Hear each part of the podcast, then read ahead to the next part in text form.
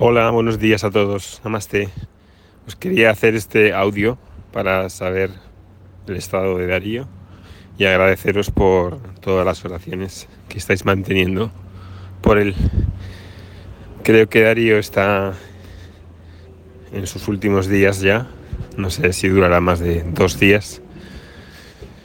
Afortunadamente, todo su proceso de despedida está siendo muy amoroso, muy en paz, no tiene grandes dolores o con la medicación y gracias a, su serenidad y al entorno, pues está siendo muy llevadero para él. Ahora ya pues tiene menos conciencia de lo que sucede y va entrando cada vez en una etapa más más de ir hacia adentro de manera natural. Parece que la muerte, igual que la vida y el nacer, tiene una organización muy sutil, muy perfecta, hace que la persona vaya desconectando de su cuerpo físico y de sus funciones para que pueda desencarnar y transitar al mundo sutil. Y eso es lo que está sucediendo ahora. Así que la respiración, el ritmo cardíaco, las funciones cerebrales y corporales van cediendo.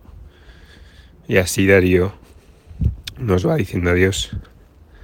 Un adiós eh, temporal.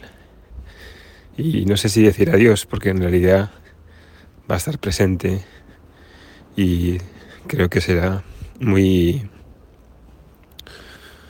bello también vivenciar esos momentos de transición y posteriores a pesar de la abstinencia o el dolor causado por su ausencia física.